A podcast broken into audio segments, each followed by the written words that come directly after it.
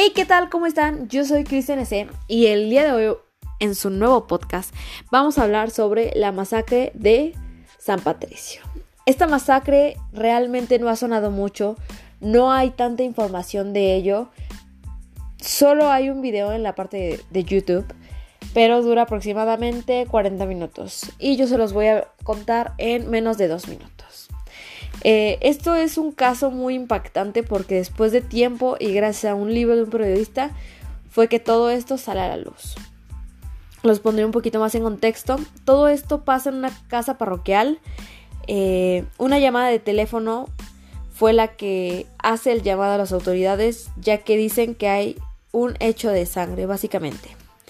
Pues en una sala se encontraron cinco cuerpos eh, a causa de disparos de calibre de 9 milímetros. Quien habla y quien da esta información es un chico de 16 años, el cual se llama Eduardo Antonio Sabino, que obviamente conocía a los muertos.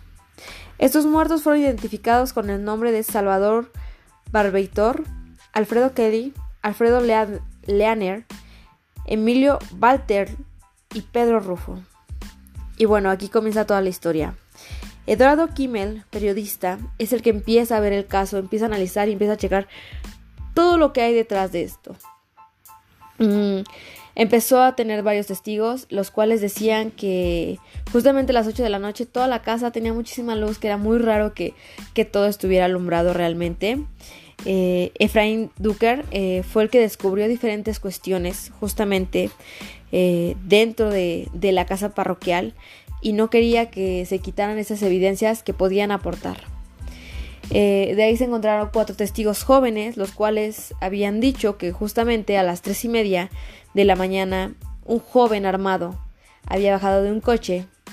Tiempo, no sé, pasó más o menos una hora cuando él regresa en su coche y se va a toda velocidad y nunca se supo quién era.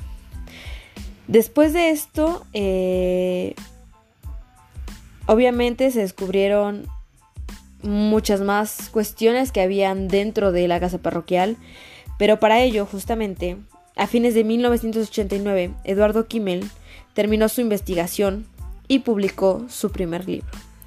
Y obviamente este libro eh, se trata de San, de San Patricio, justamente, en donde va a relatar estas muertes. Y a raíz de un párrafo fue hallado el culpable de este acto criminal tan sangriento. Y justamente él se cita todo esto contra el primer juez de la causa, Guillermo Ribardo.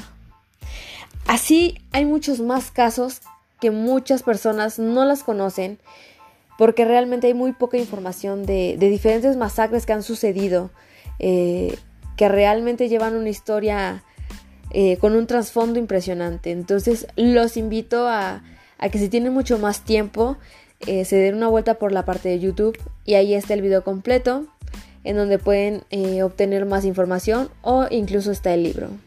Y pues bueno, eso fue el día de hoy chicos, muchísimas gracias.